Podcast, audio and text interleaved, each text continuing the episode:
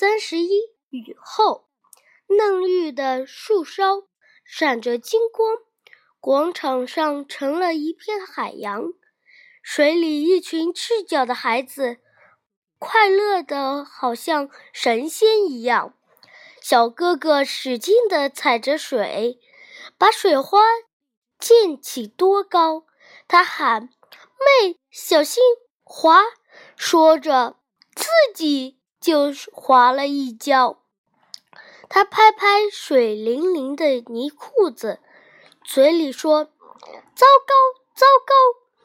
而他通红欢喜的脸上却放射出兴奋和骄傲。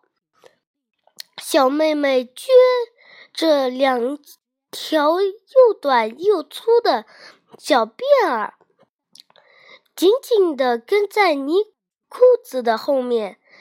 他咬着唇儿，提着裙儿，轻轻地、小心地跑。心里却希望自己也摔这么痛快的一的一跤。